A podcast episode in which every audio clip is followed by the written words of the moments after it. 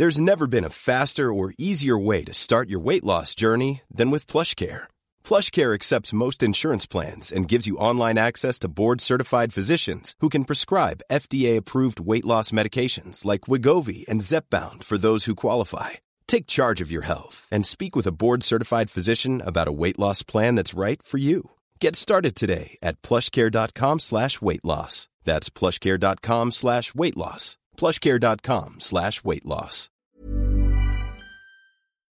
Porque el mundo actual no se entendería sin la economía y los negocios. Acompaña a Mario Maldonado, el columnista de negocios más joven y objetivo del periodismo financiero, en su programa Bitácora de Negocios.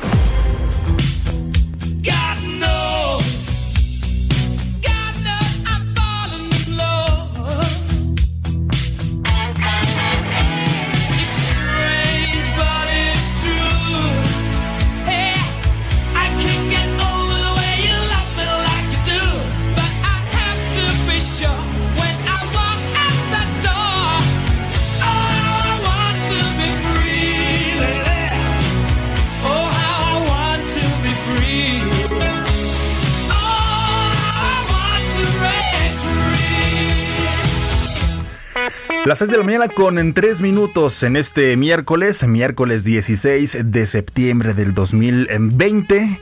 Estamos en esta mañana transmitiendo en vivo desde la cabina del Heraldo Radio en la Ciudad de México en el 98.5 de FM.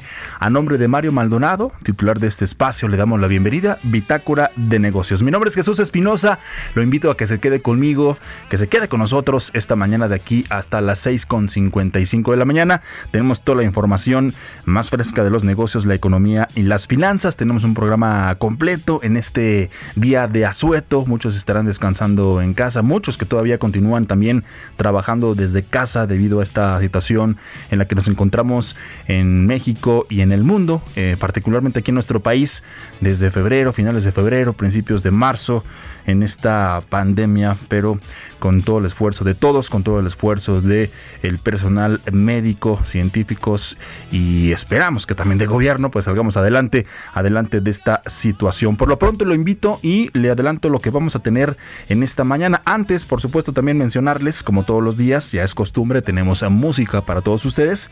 Todas las semanas tenemos una temática, escogemos eh, canciones y en esta semana estamos escuchando eh, canciones pues que tienen eh, que ver y que hablan de la libertad, que hablan de la independencia, a propósito también de este mes patrio y de este 15 y 16 de septiembre, que más adelante ya estaremos platicando pues cómo se dio, cómo se dio el grito en este 2020 por supuesto un año atípico por la situación que ya le comentábamos, así que fue un grito diferente y también hoy 16 de septiembre será eh, una conmemoración, una celebración de independencia también diferente a todas las que hayan eh, sido ya en el pasado. Así que estamos escuchando a Queen, esta canción I Want to Break Free de la banda británica Queen, que está incluida en su álbum publicado en 1984. Ahora sí, le comento lo que vamos a tener esta mañana en Bitácora de Negocios. Vamos a estar eh, platicando, le voy a presentar más bien también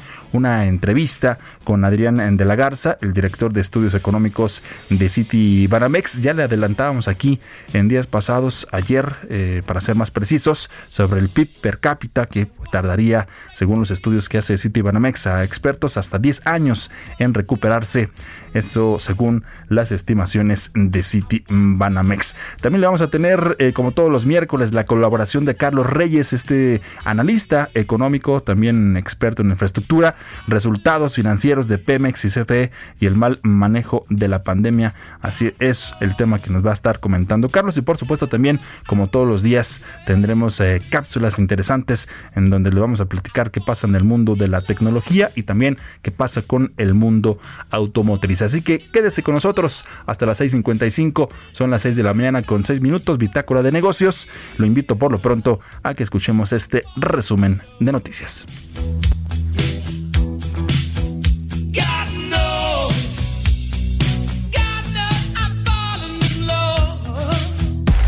El resumen. La secretaria de Gobernación Olga Sánchez Cordero fue la encargada de dar en compañía del director de la Lotería Nacional Ernesto Prieto Ortega y de Jorge Mendoza Sánchez, director de Banobras, el campanazo del sorteo especial 235, alusivo al equivalente del avión presidencial. Lo recaudado con este sorteo se dirigirá a la compra de equipos médicos. Estoy muy emocionada al ver esta cantidad de gente que está con el presidente, que quiere una transformación. Y este, este sorteo es para ellos, es con ellos. Gabriel Llorio, subsecretario de Hacienda, consideró que ante el alargamiento de la pandemia de coronavirus y la preocupación al alza de que las carteras vencidas del sector financiero pudieran incrementarse, la Secretaría de Hacienda anunciará antes de que concluya septiembre un segundo paquete de medidas regulatorias orientadas a la reestructura de créditos y evitar impagos de los usuarios de la banca. De acuerdo con los datos de la Comisión Nacional Bancaria y de Valores, las instituciones bancarias destinaron 117.488 millones de pesos entre enero y julio para reservas preventivas contra riesgos crediticios, lo que implicó un crecimiento anual de 40%, con lo que se preparan para un inminente repunte en el incumplimiento de pagos. Expertos del sector económico advirtieron que las dudas que generan los ingresos petroleros y tributarios proyectados para el 2021 y las presiones al gasto que podría haber por ser año electoral tambalean las principales metas fiscales para el próximo año, como es conseguir un equilibrio primario de 0% y reducir la deuda pública a un nivel de 53.7% del PIB. De acuerdo con la Comisión Nacional del Sistema de Ahorro para el Retiro, de enero a agosto los retiros por desempleo de las Afores sumaron 12.495 millones de pesos, con lo que en ocho meses se superó a la cifra registrada en todo 2019, cuando se retiraron 12.030 millones de pesos. Bitácora de negocios en El Heraldo Radio.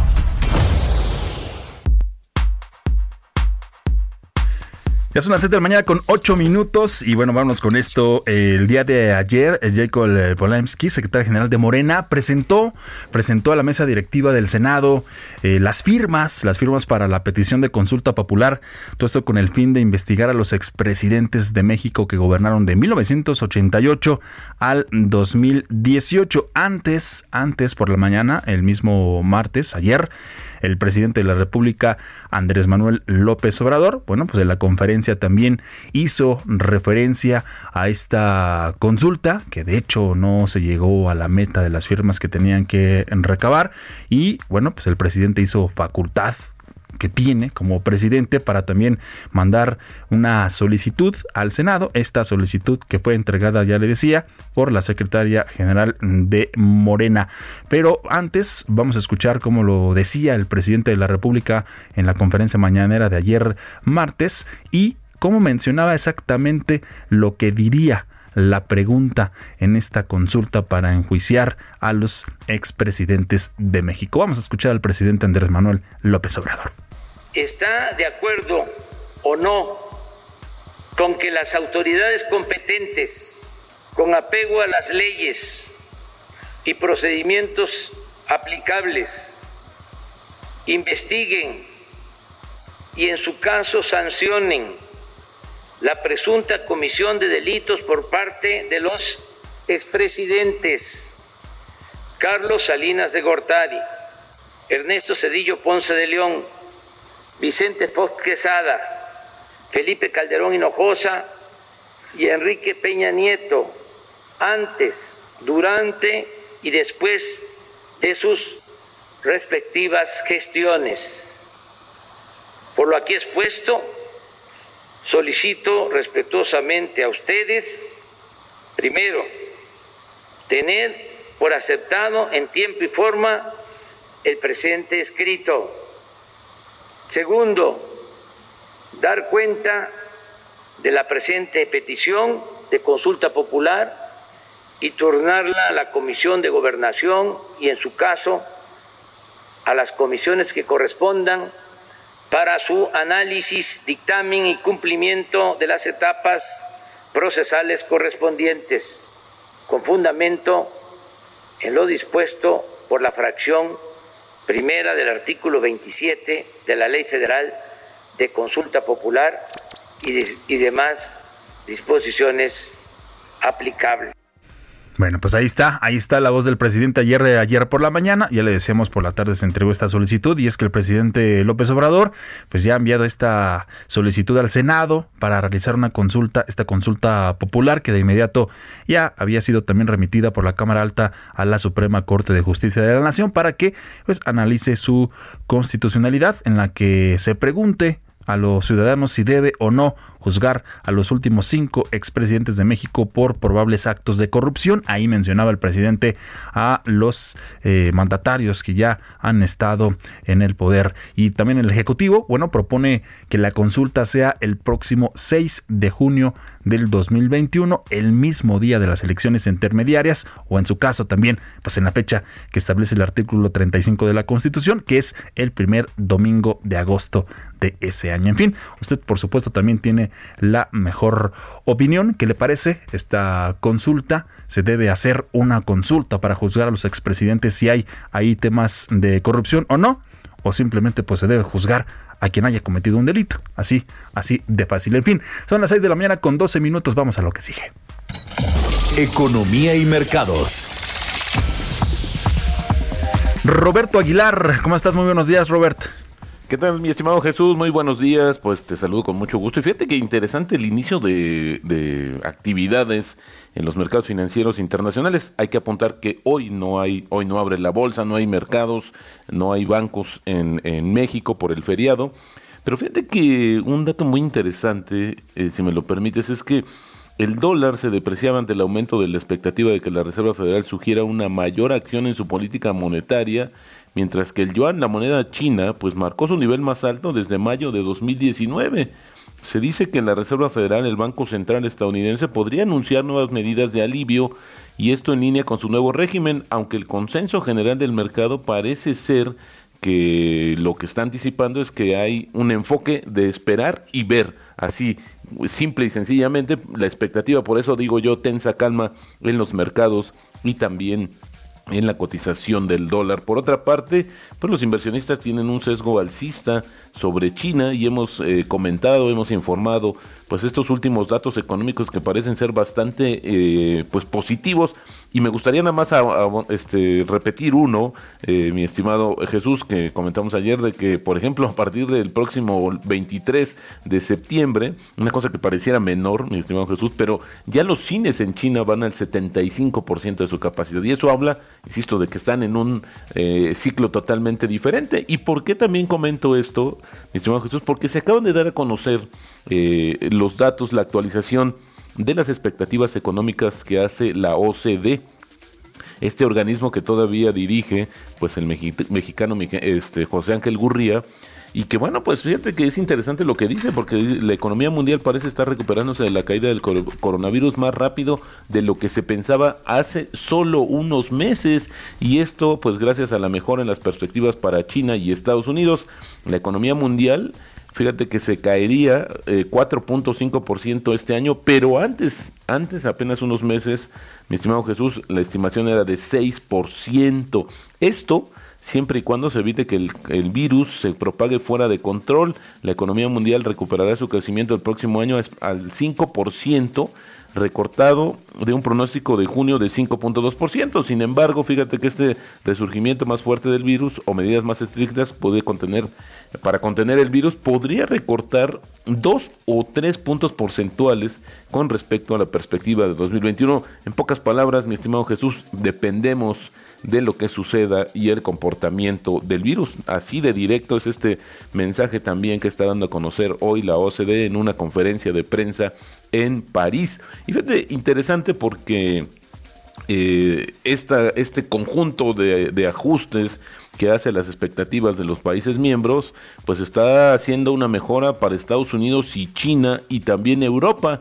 Sin embargo, para India, México y Sudáfrica, pues la, cuestión no ha sido tan positiva. Nos siguen viendo con una caída superior al 10% y una endeble recuperación o rebote del 3%. En estas expectativas, Jesús, eh, China sería el único país con crecimiento este año con un aumento de 1.8% y es interesante porque la OCDE en junio esperaba una caída de 2.6% de la economía china, pero pues como te decía, muchos indicadores ya están dando eh, cuenta de la vitalidad, del regreso a la normalidad o nueva normalidad de esta economía y sería la única, la única que estaría creciendo este año. Y para buenas noticias también es que Estados Unidos, fíjate que está estimando una caída de 3.8%, pero el estimado anterior era de, 7.3. Así es como está también mejorando la expectativa y esto pues obviamente nos eh, ocupa porque somos el principal exportador, el socio comercial hacia Estados Unidos. Y nada más un poquito eh, comentarte también otra vez el énfasis sobre el coronavirus que hace este organismo, dice que si la amenaza del COVID-19 se disipa más rápido de lo esperado, el aumento de la confianza de empresas y consumidores podría impulsar la actividad mundial en 2021 de manera considerable. Interesante, muy amplio este estudio que se da a conocer, te digo, en estos momentos sobre la expectativa de la economía global. Y luego también, por el otro lado, también te comento, mi estimado Jesús, que la llegada de turistas internacionales cayó 65% en la primera mitad de este año eh, en comparación con el mismo periodo del año pasado, según los datos de la Organización Mundial de Turismo. Esto se traduce en una pérdida estimada de 460 mil millones de dólares. Eh, el sector, esto fue lo que perdió, pero fíjate que lo más importante, siento yo, Jesús, que poco más de los, eh, eh, de los destinos, a pesar de que han relajado restricciones de viaje a principios de septiembre, pues estos, este organismo espera que la recuperación de los niveles que se observaban justamente en 2019, todo esto previo a la pandemia, podría tardar entre dos y cuatro años en recuperarse el vigor del turismo internacional. Bueno, pues desafortunadamente hay que esperar. México también depende mucho de estos ingresos y ojalá esto pueda ser mucho más rápido, al igual que este rebote de la economía que está anticipando la OCDE. También otro asunto que está pendiente, mi estimado Jesús, y que al parecer ya ve un poco de luz al final del túnel, es esa discusión eh, partidista en Estados Unidos para aprobar un nuevo paquete de apoyo a la economía. Y es que la presidenta de la Cámara de Representantes de Estados Unidos, Nancy Pelosi, dijo que los demócratas están abiertos a postergar un receso programado en octubre para llegar a un acuerdo con los republicanos sobre nuevos estímulos del coronavirus. Esto luego de que el grupo bipartidista reveló un plan de 1.5 trillones de dólares destinados a romper un punto muerto en las negociaciones. Y también, bueno, pues ayer la noticia importantísima, mi estimado Jesús, es que la Organización, Mundial de Comercio, pues dijo que Estados Unidos violó las reglas globales de comercio al imponer aranceles por miles de millones de dólares en el marco de la guerra comercial del presidente Donald Trump. El país norteamericano argumenta que los aranceles impuestos hace dos años sobre bienes chinos por un valor de 200 mil millones de dólares sí estaban justificados. Y bueno, pues ahora a dirimir también ante este organismo tan importante. Y sumaría nada más, si me lo permite, mi estimado Jesús, que el grupo eh, textil español Inditex, Inditex, perdón, que es considerado uno de los más importantes en el mundo, pues ah, dijo hoy que había vuelto a registrar beneficios en el segundo trimestre tras, tras eh, pues sus primeras pérdidas en el trimestre anterior por el impacto del coronavirus y obviamente el cierre de sus establecimientos. Y dijo que ya está esperando una importante reactivación de su negocio, importante también otra señal de esta situación, ojalá y sea generalizado pero bueno, pues estamos esperando y atentos a cómo se desempeñan los diferentes indicadores, no solamente estos globales y de grandes números, mi estimado Jesús, sino también pues la, venta, ¿no? La, la, venta de ropa y estos artículos, que creo que también es importante y es un signo de cómo está respondiendo el consumidor a estos cambios. Y el tipo de cambio está en estos momentos, mi estimado Jesús, en 21.01 nos duró muy poco el gusto de que estuviéramos en 21, eh, debajo de los 21 pesos, pero bueno, decía también el dólar eh, este, eh, a la baja, esperando la situación o los anuncios que haga la Reserva Federal, pero aún así, fíjate que la ganancia este, o la recuperación en el mes del tipo de cambio es de 3.9%, pero en el año llevamos una pérdida ya de 11%. Así inicia operaciones la moneda mexicana, mi estimado Jesús. De acuerdo, Robert, me quedé con lo que dijiste del, del 75% de, de los cines en China. Imagínate. No sé si tú ya tuviste oportunidad de ir al cine, ya, también en la reapertura aquí, aquí en México o no sé si sea lo conveniente, pues ya aventurarse, porque bueno, de repente, pues ya vemos a gente en todas partes, ¿no? Por ejemplo, también los restaurantes, que también eh, ya tiene algunas eh, semanas que, que, reabrieron, y eh, en teoría deberían estar al 30%, pero de repente vemos restaurantes casi a su máxima capacidad, en fin. Sí, Tienes razón, porque en la medida en que se vayan, eh, pues no sé si sea la palabra correcta, relajando, sino más bien que se vayan ampliando estas facilidades. Pues, por ejemplo, los restaurantes y algunos eh, eh, negocios ya tienen una hora más, por ejemplo, para dar servicio, están incrementando también progresivamente su capacidad. Yo creo que eso va a suceder y vamos a vamos a tener que aprender, mi estimado Jesús, a convivir con el con estas nuevas medidas.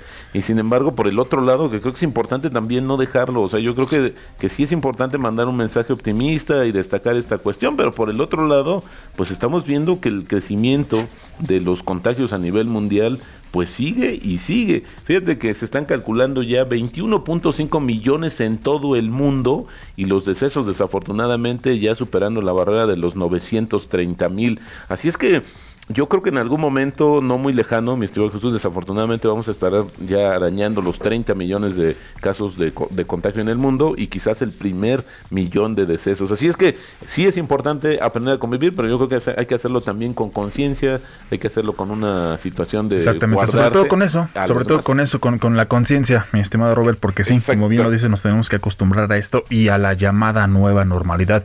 Roberto Aguilar, muchísimas gracias, muy buenos días, nos escuchamos mañana. Jesús. abrazo, gracias, que tengas buen día. Vámonos con lo que sigue. Historias empresariales.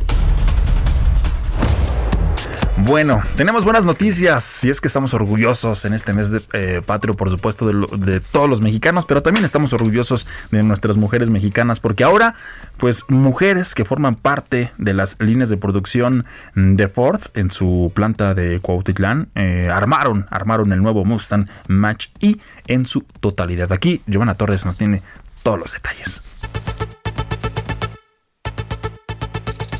El fabricante estadounidense automotriz Ford dio a conocer que su primer vehículo eléctrico, el Mustang Match E, es ensamblado en su totalidad por mujeres mexicanas en la planta de Cuautitlán, en el Estado de México. El vehículo no solo fue ensamblado por un grupo representativo de la fuerza femenina en la planta, también tiene el sello de la artista plástica María Fernanda Ochoa, quien agregó tres elementos claves para su diseño. La diseñadora expuso que en la imagen central se ve a una mujer águila, inspirada en el caballero águila, que interpreta la importancia de cada mujer en la planta de Ford. Asimismo, también se incluyó el logo de Warriors in Pink, que es la organización de Ford que lucha contra el cáncer de mama. En la cajuela se muestran plasmados girasoles que representan la feminidad, fuerza y estabilidad.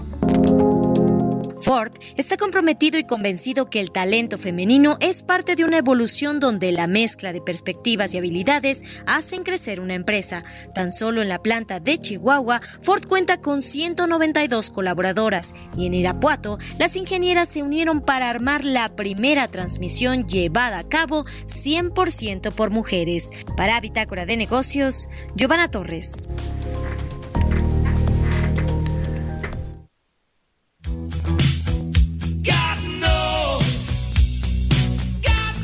Las 6 de la mañana con 24 minutos, ya casi 25 es tiempo de ir a la pausa. Estamos en Bitácora de Negocios, miércoles, miércoles 16 de septiembre.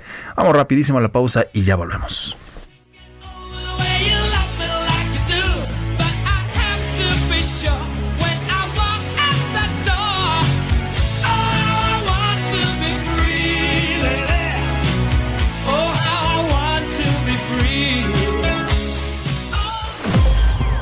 Continuamos en un momento con la información más relevante del mundo financiero en Bitácora de Negocios con Mario Maldonado.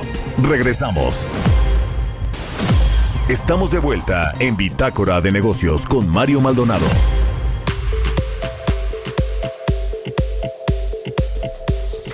Las 6 de la mañana con 30 minutos. Continuamos aquí en vivo desde la Ciudad de México, Bitácora de Negocios en El Heraldo Radio. Ya le adelantaba al inicio de este espacio, le voy a presentar una entrevista de Mario Maldonado con Adrián de la Garza, director de estudios económicos de Citibanamex, en donde ya también le comentábamos que el ingreso de mexicanos se recuperará hasta 2031, según estimaciones de Citibanamex. Y es que el ingreso por persona en nuestro país, que se tenía pues, antes, antes del impacto de la pandemia del COVID-19, tardará más de una década en recuperarse. Así, así lo ha estimado el área de estudios económicos de City Banamex. Así que aquí le presento, le presento la entrevista con Adrián de la Garza, director de estudios económicos de City Banamex.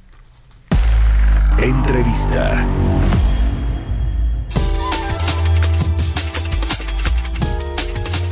Ya tenemos a Adrián de la Garza, el director de estudios económicos de City Banamex. Adrián, ¿cómo estás? Qué gusto saludarte. Gracias por la invitación. Bueno, pues el área de estudios económicos de City Banamex estima que hasta el 2031 se va a recuperar el ingreso per cápita de los mexicanos, el que tenemos por lo menos antes de la crisis económica que generó el COVID-19. A ver, cuéntanos en base, eh, eh, digamos, con qué base hicieron este análisis, por favor, Adrián. Sí, desde luego. Eh, son varios elementos. El primero, desde luego, que no podemos perder de vista porque no salimos del, de, esta pandemia es justamente ese. Tenemos una crisis sanitaria que se ha manifestado también o reflejado en, en, una contracción muy profunda de la economía. Pensamos que por ese lado va a haber cicatrices profundas en el mercado laboral, sobre todo, que va a ser difícil subsanar, que van a llevar tiempo para curarse. Y todo esto va a implicar un mercado laboral eh, que va a estar eh, deprimido. Estimamos que este año tengamos una pérdida neta de empleos formales de casi un millón, de alrededor de 900 mil. Em, a pesar de, la recuperación que vimos, por ejemplo, en los datos que, salieron este fin de semana, pensamos que la recuperación en ese, en ese sentido en 2021 va a ser eh, muy ligera, con una recuperación neta de empleos de 400 mil plazas. Y esto, eh, pues desde luego, tiene un impacto muy importante sobre el consumo privado, que como saben es el, el componente más importante del PIB desde el lado de la demanda. Y al sufrir este consumo privado, pues desde luego todo el crecimiento de la economía tiene estragos importantes. Entonces, ese es un elemento muy eh, relevante desde nuestro punto de vista.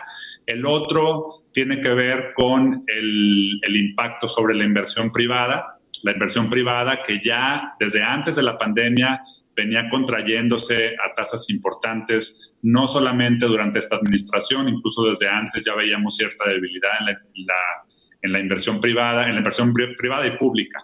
Pero eh, sí, ya durante todo 2019 tuvimos contracciones muy importantes, pensamos que hay elementos de incertidumbre eh, que tienen que ver con eh, pues todos estos mensajes digamos, no apropiados para incentivar la inversión que ha mandado el gobierno federal en particular, sobre todo en, en, el sector energético, y que pensamos que esa incertidumbre va a prevalecer y en ese sentido la inversión va a seguir sufriendo.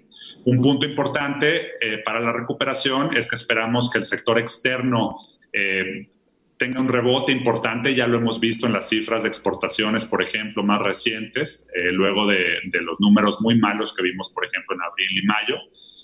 pensamos que esa recuperación del sector externo va a continuar y va a ser uno de los motores de la economía en 2021, pero que no va a alcanzar, sobre todo a la vista de la debilidad del mercado Este dato del segundo trimestre del 2020 con respecto al PIB per cápita de eh, una caída de 19.4%, la más importante de los últimos 28 años, eh, pues ya nos habla de lo difícil que está, que la están pasando los mexicanos, ¿no? sobre todo los que están quedándose desempleados o los que ya no tienen el mismo ingreso o los microempresarios que eh, han tenido que cerrar su negocio o ponerlo en pausa en tanto se reactivan la, la, economía.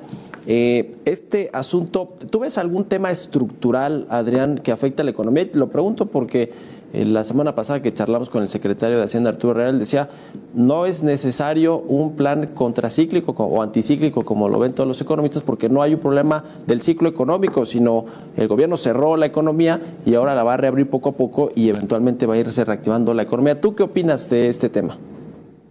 Yo creo que no estoy de acuerdo con esa visión. Creo que eh, sí hay un tema de ciclo económico, eh, empezando por el tema, como ya comentábamos, que desde antes de la pandemia ya había una debilidad que yo sí llamaría estructural de la economía. La, la, contracción que veíamos en la inversión trimestre a trimestre, por ejemplo, e incluso si nos enfocamos, por ejemplo, a este elemento muy importante del PIB que hablábamos de él hace unos minutos, con el consumo privado, ese consumo privado venía creciendo a tasas muy bajas. Eh, si veíamos, por ejemplo, la composición de, del consumo privado, veíamos que ya de trimestres atrás había una contracción muy importante en el gasto de los mexicanos en bienes duraderos, en autos, en refrigeradores, electrodomésticos en general. Todo eso habla, desde mi punto de vista, de, una falta de confianza por parte de los hogares en este sentido, de que la situación económica no estaba muy bien. Entonces creo eh, que con la pandemia esto se profundizó. Desde luego hay elementos que, como bien lo dijo el secretario Herrera, son temporales y una vez que se subsane este tema de la pandemia deberíamos de, de volver a cierta normalidad, pero hay sectores que van a sufrir estragos por mucho tiempo. Nosotros lo que venimos haciendo, por ejemplo, es hacer un seguimiento de distintos indicadores diarios o semanales, es decir, de alta frecuencia, que nos permiten ver eh, desde una perspectiva más allá de lo que ofrecen las cifras del INEGI, de Banco de México, etcétera, que son buenísimas, pero que típicamente se publican con cierto rezago. Y en estos indicadores de alta frecuencia muy oportunos, por ejemplo, eh, reservaciones de hoteles, reservaciones de restaurantes, eh, vuelos nacionales e internacionales. Todas estas cifras nos muestran una contracción que todavía es muy profunda, con una recuperación muy lenta. estoy hablando de que, por ejemplo, en el sector hotelero, la ocupación hotelera hasta la semana pasada, el dato que teníamos era de 16% en todo el país, cuando normalmente esa ocupación hotelera a estas alturas del, año debería de estar alrededor de 45-50% en todo el país. Entonces, eh, sí creemos que a la luz de la posibilidad de rebrotes, de una vacuna que todavía es incierta, que no sabemos si, si, se va a dar, si va a ser segura o no, pero incluso en un ambiente donde sí hay vacuna, pues va a tomar tiempo que se administre a todas las personas, que logremos esa inmunidad de rebaño, etcétera. Eh, y en ese sentido sí creemos que va a haber sectores de la economía que van a estar afectados por mucho tiempo, que posiblemente implique cierres de empresas eh, muy importantes por muchos trimestres hacia adelante. Entonces yo creo que sí es un tema estructural eh, que va a afectar el crecimiento económico en el mediano y largo plazo. Finalmente, Adrián, ¿cómo ves el marco macroeconómico de Hacienda para el próximo año? Sobre todo el rebote de la economía de 4.6%. El exsecretario de Hacienda, Carlos Ursúa, en un artículo en Universal, pues fue muy, muy crítico de estos estimados que tiene su pupilo, Arturo Herrera. ¿Tú qué opinas? Me parece que en línea con lo que comentó eh, Carlos Ursúa, es un marco macro que en, en, general no es el adecuado dada la situación actual.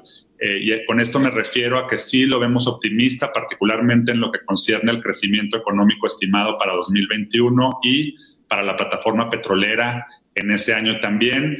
Por darte un dato, lo que contempla la Secretaría de Hacienda es un punto medio en su rango de, posibles datos de crecimiento para el próximo año de 4.6, pero incluso en el escenario más optimista, más pesimista de, de Hacienda, el 3.6% de crecimiento, ese es todavía más alto o más optimista que el que trae el consenso de analistas de 3.5%.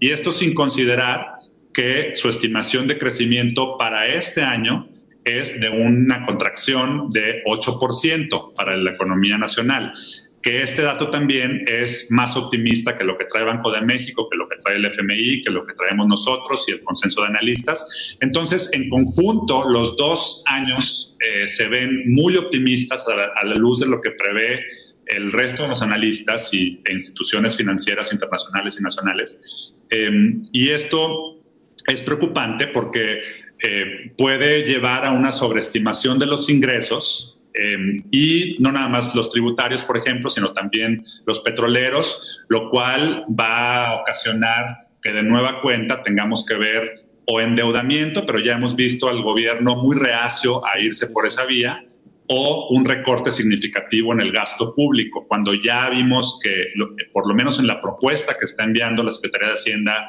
al Congreso, pues es un eh, presupuesto desde el punto de vista de los egresos austero, que sí. tiene incrementos importantes y muy bienvenidos desde el punto de vista de salud, por ejemplo, y al sector energético, pero que prácticamente para el resto de los sectores y también cuando lo vemos por eh, secretaría, vemos una contracción muy importante de una base que ya tenía contracciones en años, en años previos. Entonces, sí es un tema preocupante porque creo que puede redundar en un menor crecimiento de la economía al ejercer un, mejor, un menor gasto público cuando los ingresos se vean apretados. Pues te agradezco mucho, Adrián de la Garza, director de estudios económicos de Citibanamex, que nos hayas tomado la llamada aquí en Bitácora de Negocios y si nos permite, seguimos en comunicación. Un gusto, Mario.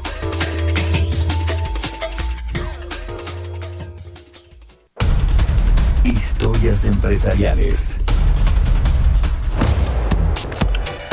6 de la mañana con 41 minutos. Vámonos con esto porque, eh, bueno, la multinacional estadounidense Apple presentó sus nuevos productos. Esto como para refrescar la marca. Se trata de nuevos modelos del Apple Watch, así también como el iPad Air y esto tiene referencia a la octava generación de la entrega. También hay mejoras en algunos de sus servicios, así como un nuevo plan de suscripción multiplataforma. Giovanna Torres tiene, tiene todo esto. El Apple Event presentó las novedades y actualizaciones por parte de la compañía de la manzana, pero en esta ocasión no presentaron el iPhone 12. Tim Cook, el director ejecutivo de la compañía, fue el encargado de mostrar los nuevos avances que trae el gigante tecnológico. En lo que se enfocó la mayor parte de la presentación fue lo próximo que tiene planeado Apple para iPad y Apple Watch, así como un vistazo al cambio de la interfaz y funcionalidades dentro del iOS 14, aunado a la revelación del sistema de suscripción Apple One.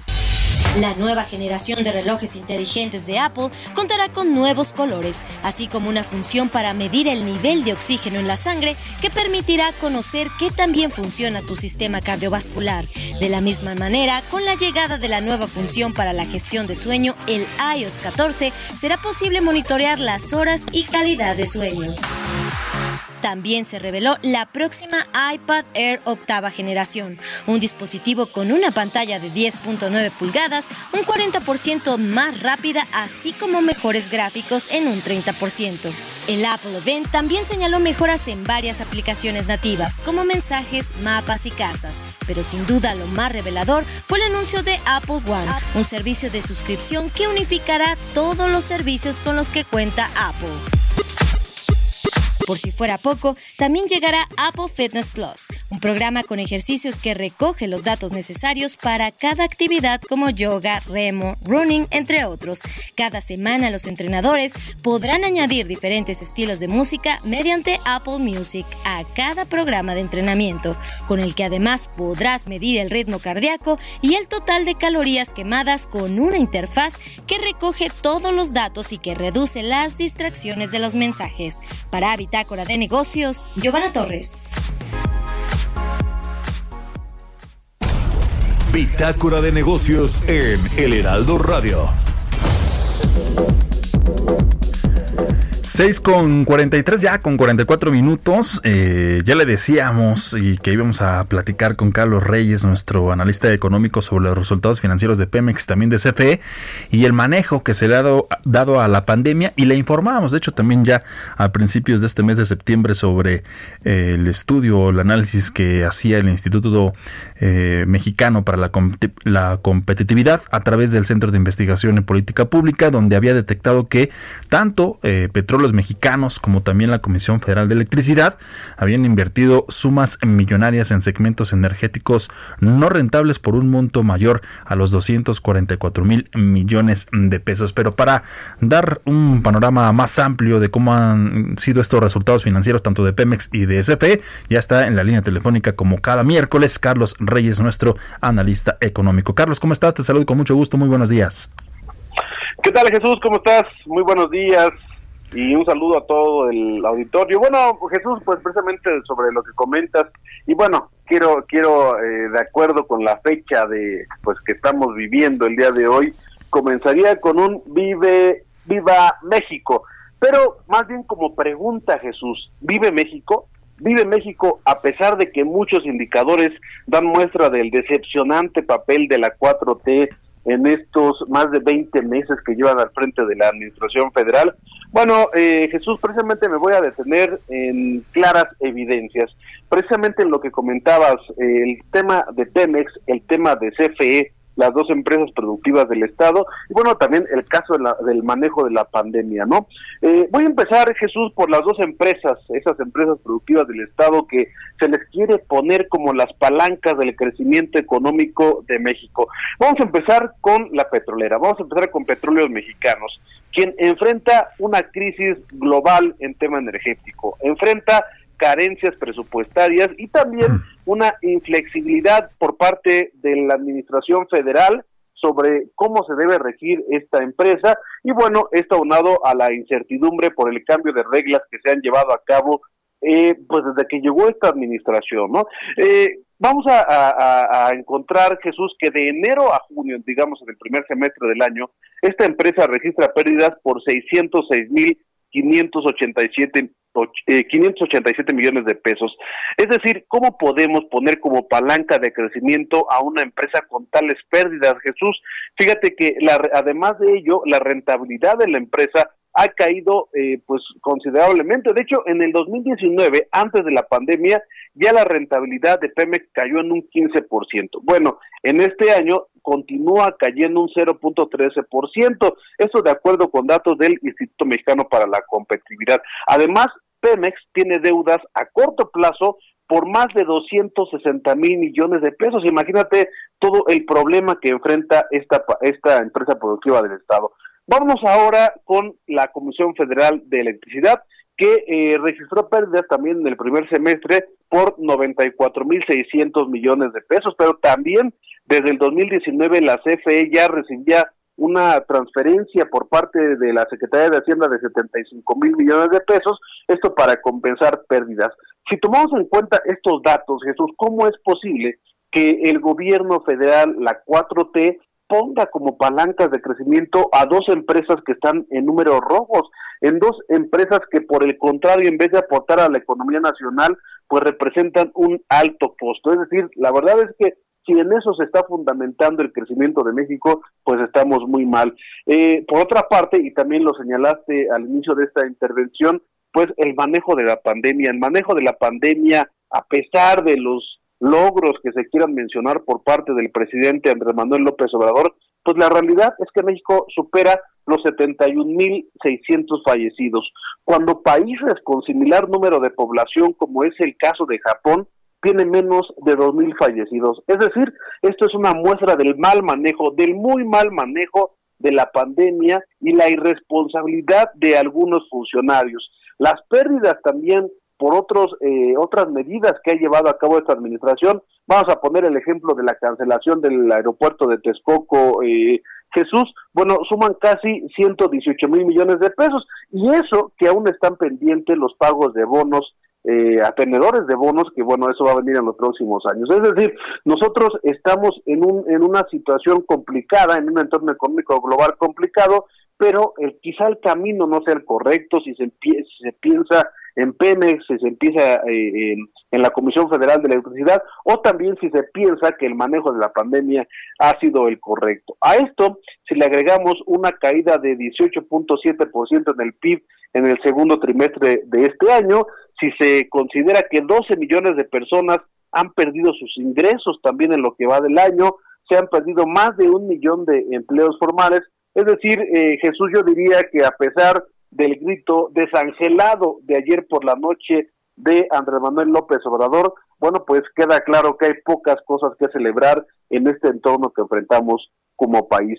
No es ser pesimista, Jesús, pero la verdad es que el panorama que vivimos y las medidas o la estrategia del actual gobierno están dejando mucho que desear para el tamaño de la crisis que vivimos, Jesús.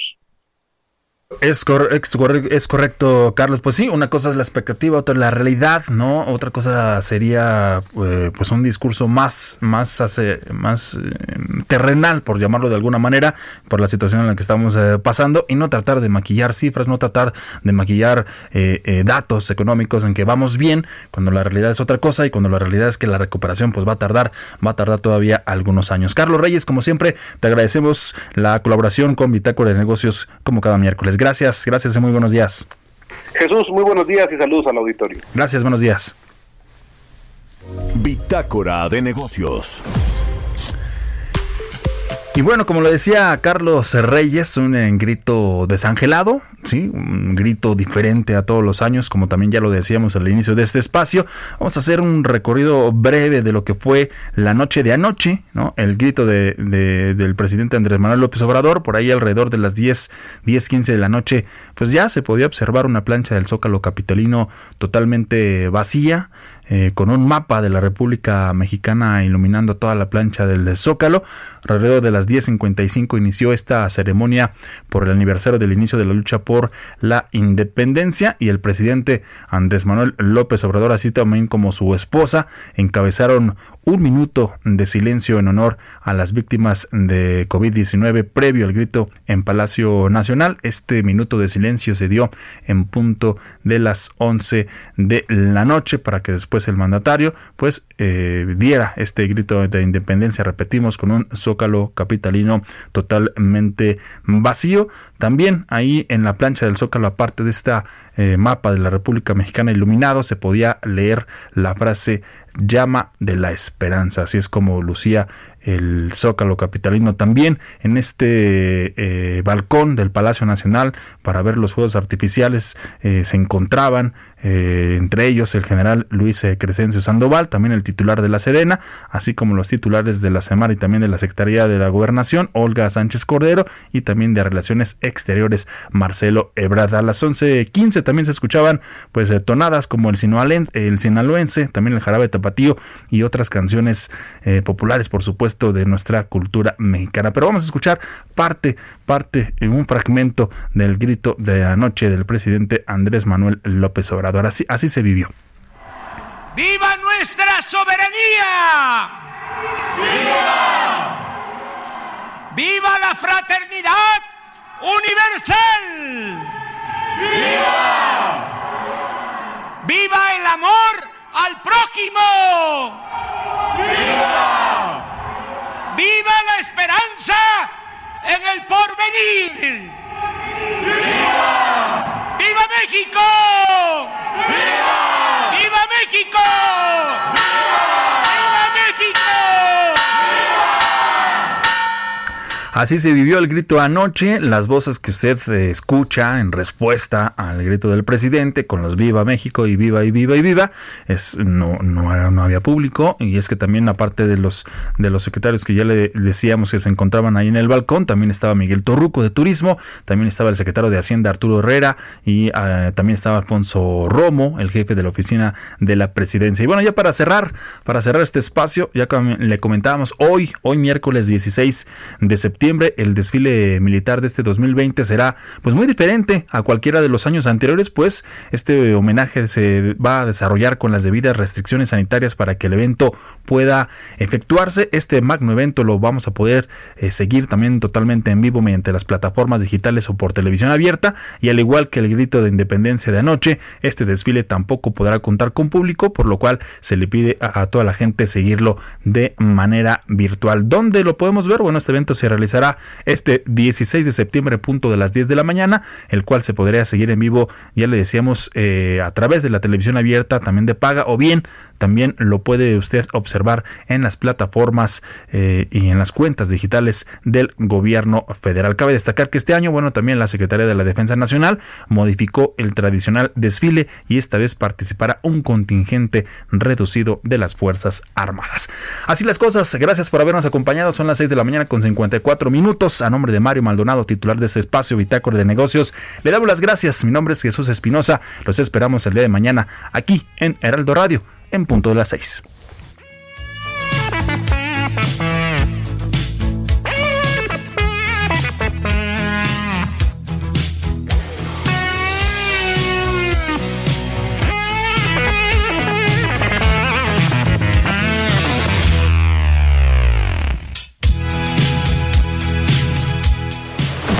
Esto fue Bitácora de Negocios con Mario Maldonado, donde la H suena y ahora también se escucha una estación de Heraldo Media Group.